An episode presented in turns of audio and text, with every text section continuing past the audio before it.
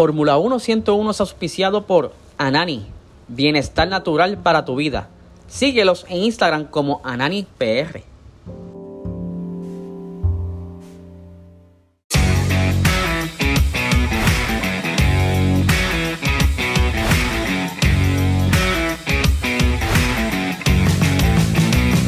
Esto es Fórmula 1 101.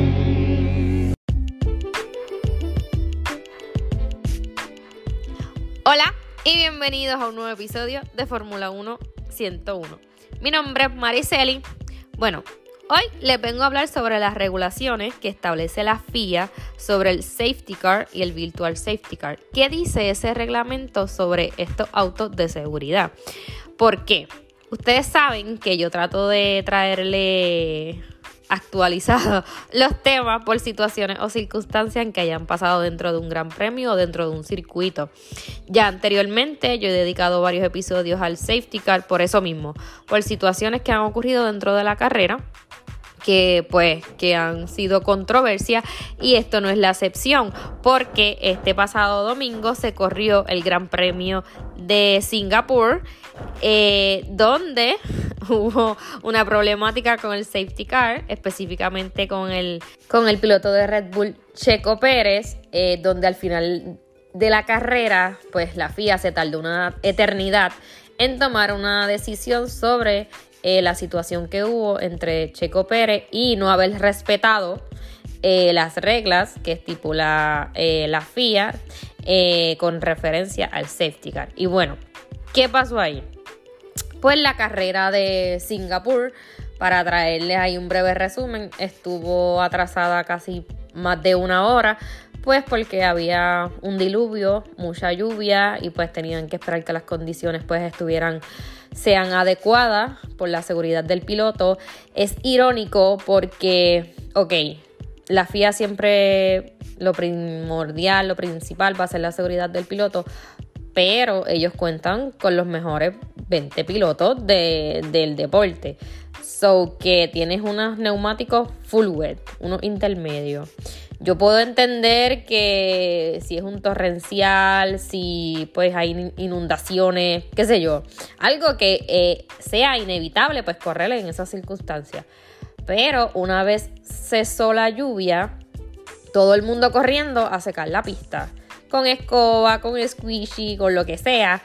Y es como que, hello, los pilotos están adaptados, están entrenados para ese tipo de circunstancias. Tienes unos neumáticos para ellos, pero nada.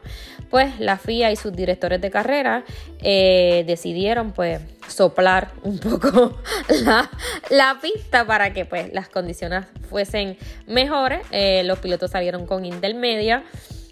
Y por eso hubo un gran atraso en, dentro del Gran Premio.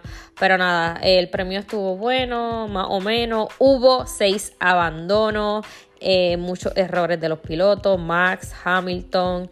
Eh, Max salía desde la octava posición, si no me equivoco, porque en la quali él tuvo que abortar o como que desistir de la vuelta que le iba a dar la pole porque el equipo le dice tienes que traer el monoplaza al box porque si no se iba a quedar sin gasolina. No es que se iba a pagar a mitad de pista, no. Es que yo anteriormente también les había dicho que la FIA necesita cierta cantidad de muestra de gasolina pues, para examinarla. Pues si Max eh, seguía en la vuelta rápida, pues se iba, iba a quedar sin esa cantidad específica y pues iba a ser penalizado. Era mejor una octava posición que salir último en la parrilla porque ese circuito es muchas curvas, era bien difícil de, rebasar a otros pilotos, así que se le iba a hacer complicado. Max salía de la octava posición, se le hizo un poco complicado porque pues eh, la pista estaba bastante húmeda, habían zonas que todavía estaban mojadas, otras que estaban secas. Que nada, muchos errores de parte de los pilotos, como les dije, seis abandonos. eh, porque se deslizaban, no, no cogían la curva correctamente y seguían de largo. Y pues nada, eso trajo eh, lo que es el Virtual Safety Car en algunas ocasiones y el Safety Car.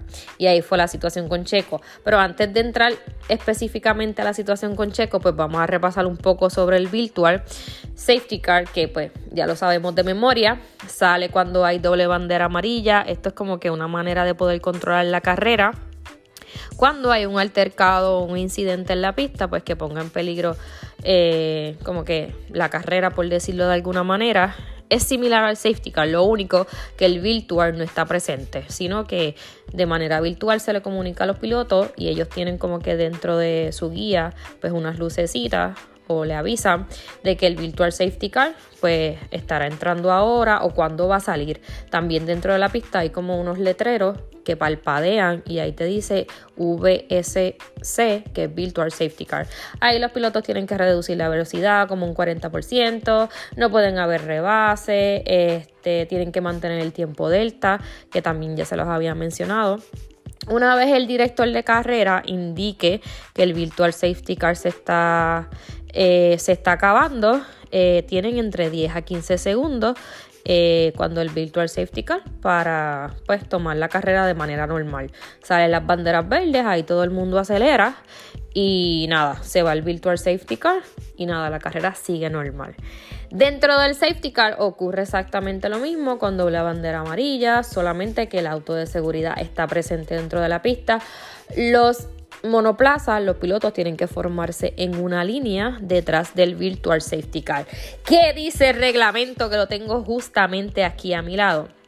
Pues como les dije, eh, cuando hay un peligro inminente, pues se saca el safety car cuando quedan como que elementos regados en la pista o hay que sacar un monoplaza en grúa, pues ahí sale el virtual safety car con doble bandera amarilla. Nuevamente hay los letreros dentro de la pista que está el virtual, que está el safety car, perdón. El safety car tiene una peculiaridad que obviamente tiene como unos bombillos en la parte de arriba, color naranja, amarillo, así como que, que se notan.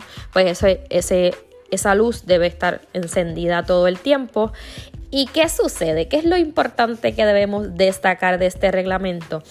Es que eh, los autos deben estar separados por 10 la distancia tiene que ser de 10 autos, el largo de 10 autos. Entre el safety car y el líder de la carrera tiene que haber cierta distancia, tiene que ser no un máximo de 10 autos entre ellos. Como que tú pones el safety car, haces como que 10 rayitas y ahí tiene que estar el piloto líder.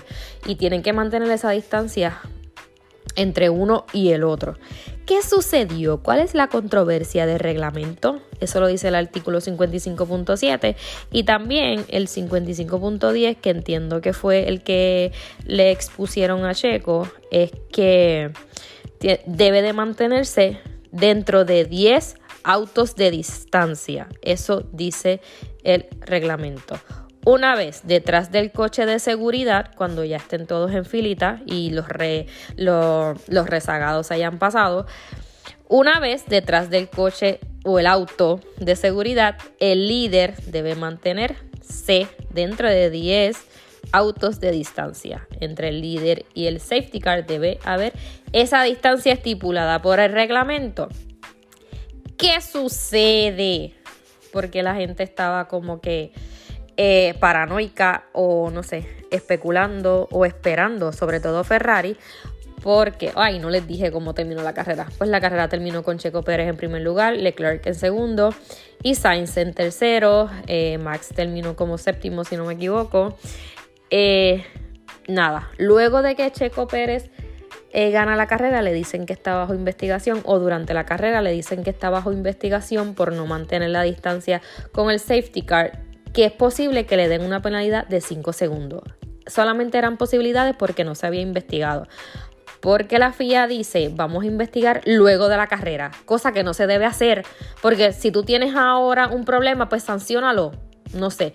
Pero la situación es que Checo tenía que, que ir a los comisarios y pues declarar. Pues le dicen a Checo, te van a investigar porque no dejaste la distancia suficiente entre el safety car y el monoplaza aumenta la brecha, aumenta como que la distancia entre Leclerc que era segundo lugar para si era penalizado no le quitaran el premio nada, pues Checo Pérez finalmente terminó, terminó en primer lugar y Leclerc llegó segundo por eh, Checo le sacó una distancia de 7 segundos.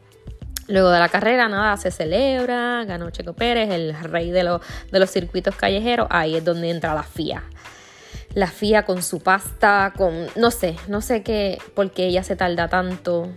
Ese, esos directores de carrera no sé por qué realmente se tardan tanto en tomar una decisión, porque Checo Pérez fue a declarar y no sé cuánto tiempo pasó en que tomaron una decisión. Pues Checo Pérez fue a declarar y nada, la FIA, según el informe que lo leí, eh, Checo tuvo dos, hubo dos ocasiones que hubo safety car. En las dos ocasiones, Checo Pérez este, incumplió con el reglamento. En la primera, que fue cuando creo que fue Wang Yushu que tuvo un toque. Este, era la vuelta como 10 por ahí, más o menos. Este, ¿qué pasó? Pues Checo ahí no mantuvo los 10 autos de distancia entre él y el, el, safety car. Prácticamente Checo lideró toda la carrera. Este, pues va a declarar y él dice que él no pudo mantener esa distancia porque la pista estaba muy húmeda y pues los neumáticos estaban fríos y pues no podía mantenerse cerca del safety car por las condiciones climatológicas. Obviamente cuando la pista está húmeda, tus neumáticos están fríos, no se van, no se van a calentar lo suficiente. Y fue precisamente en la vuelta 3, en la vuelta 10, perdón. Él admitió que mientras el safety car aún tenía la luz encendida, Pérez no mantuvo eh, los 10 autos de distancia del safety car en la salida de la curva 13 y 14. Pérez justificó que las condiciones eran muy húmedas y que era difícil seguir al safety car eh, de cerca eh, con el poco calor que tenían los neumáticos y los frenos. La FIA tomó en cuenta esa justificación y solamente le dio una reprimenda en esa primera ocasión que salió el, safety car. Luego, en la segunda aparición del safety car, este, que fue más o menos en la vuelta 36, Pérez también lideraba. Y entonces ahí se vio como que él estaba encima del safety car. Entonces, como que es que el safety car en, anteriormente yo lo he visto que pilotos se quejan de que a veces el safety car no tiene un ritmo constante. Eh, lo que pasa es que si tú no tienes un ritmo como constante, tus neumáticos se van a enfriar y cuando se reinicie la carrera tú no vas a tener como que el grip para poder eh, acelerar de la mejor manera y te, pues, te van a rebasar. Pues Checo en la segunda aparición de ese safety car se estaba quejando de que estaba muy lento. Los ingenieros de Checo le dicen eh, ya en la vuelta 36, en la curva 9 y 10, le advirtieron que Pérez no estaba manteniendo esa distancia. Incluso los ingenieros de él le dijeron, hey, tienes que mantener cierta distancia, no te pegues tanto. Y nuevamente en la curva 13 y 14 no respetó la diferencia en distancia. Y al ser la segunda infracción, pues lo sancionaron con 5 segundos, o sea, le añadieron 5 segundos de tiempos eh, a su, al tiempo que él tuvo al final de carrera y dos puntos de penalización a su licencia. ¿Qué pasa? Al ganar con una ventaja de 7 segundos sobre Charles Leclerc, Pérez mantiene eh, pues el gran premio, mantiene su victoria porque Ferrari especulaba que le iban a dar 10 segundos porque lo hizo en dos ocasiones. Siempre se especuló que la FIA no iba a ser tan problemática o no iba a ser tan severa. Ferrari siempre apuntó en que le iban a dar 10 segundos porque eran dos veces que lo hacía. Por eso ellos como que no se molestaron en, en como que decirle a Leclerc que como que mantuviera, eh, eh, se mantuviera entre los 5 segundos. Aunque Leclerc sí estuvo su batalla con Checo Pérez tratando de cazarlo y poder eh, sobrepasarle, pero los neumáticos de Leclerc pues no, no rindieron suficiente. Ferrari siempre ha tenido ese, ese problema, una vez se desgastan su neumático de ritmo lo pierden. Y Leclerc pues eh, fue abriendo un poco esa distancia y pues Checo Pérez pudo obtener la victoria inclusive con esa penalización. Yo entiendo, siempre supe, siempre creí que pues la FIA no iba a ser tan, tan mala, por decirlo así. Pues eh, ese es el problema, la FIA no es consistente y pues yo dije, ganó Checo Pérez, no van a crear un caos aquí dentro, solamente le van a dar esos 5 segundos para que los pilotos se den cuenta de que sí sancionan y pues para que se tengan las consecuencias si vuelve a suceder. Pero ¿qué sucede con la inconsistencia de la FIA? Que precisamente esta temporada en el Gran Premio de Canadá, Vettel tuvo esa misma situación, no mantuvo una distancia eh, de 10 coches entre uno y los otros. ¿Y qué dijo la FIA? La FIA no lo penalizó. ¿Por qué? Porque según la FIA dice, eh, pues que al principio él no mantuvo la distancia, pero después poco a poco, eh, como que mientras el virtual, el safety car, perdón, estaba dentro de la pista, pues una vez no mantuvo la distancia, pero en cierto momento sí la mantuvo. Es como que ahora no la tengo, pero después la tengo. Y como que, y como otros pilotos tampoco eh, mantuvieron la distancia, pues no había como que no había ese chance de que él mantuviera la distancia de los 10 autos mientras que los otros no lo hacían. Pues Vettel nos recibió una penalización, so que también ahí podemos ver este cómo la FIA funciona. Eso es lo que sucede. Y lo que puede traer cola es que algunos pilotos como que le den el chance, ay, no me van a hacer nada, como dicen por ahí. Inclusive se pudo observar también en esta carrera porque al principio Kevin Magnussen le sacaron creo que fue la bandera negra y naranja, eso es cuando tienes una pieza del monoplaza que está suelta y se puede caer, eh, pues le sacaron la bandera, él tuvo que ir a arreglar su end plate y entonces eh, volver a la pista.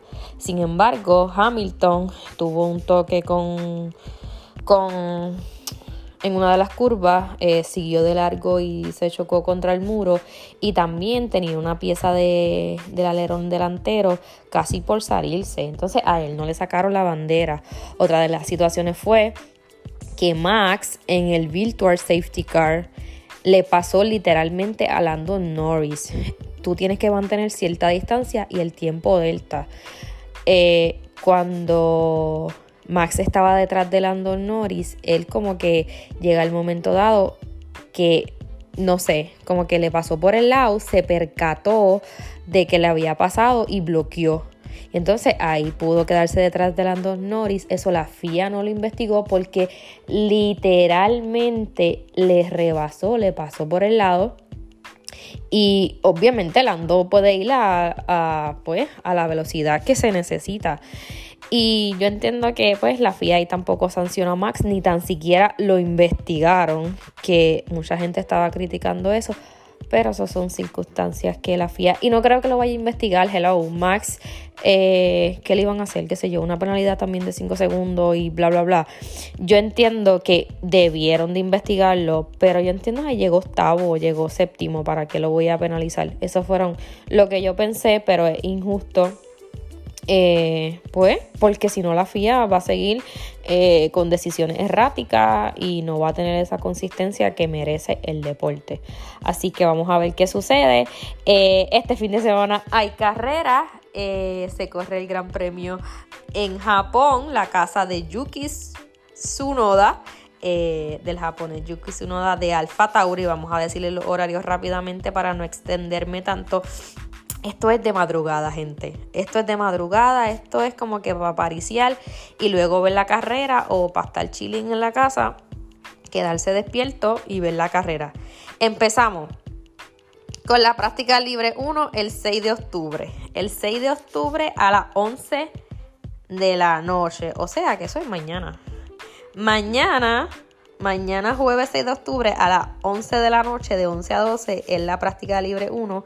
El 7 de octubre, de 2 a 3 de la mañana, en la práctica libre 2. El 7 de octubre es a las 11 de la noche.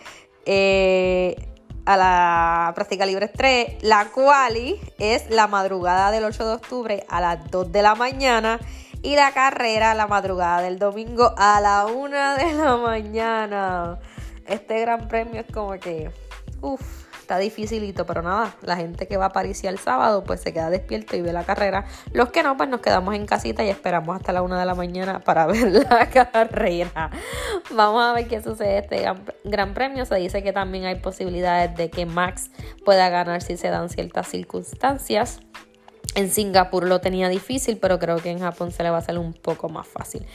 Esperemos que sea una carrera entretenida, que no hayan así problemas ni situaciones que afecten esta carrera. Digo, siempre lo va a haber, pero que no sean así situaciones como que el espectador como que se quede al final de carrera como que uno está bien ahí, bien, bien esperando cuál es la decisión de la FIA, a ver si Checo ganaba o no ganaba. Eso no se debe hacer, porque después de una carrera que tú haces, nada, irte o apagar el televisor. Yo no, yo estaba pendiente a ver qué pasaba. Yo sabía que no le iban a quitar el Gran Premio, pero eso a los fanáticos pues no se le debe hacer. Esperemos que Japón sea una buena carrera y a ver qué sucede. Nada, hasta aquí este episodio, espero que les haya gustado, así que nos escucharemos en la próxima. Hasta luego, bye.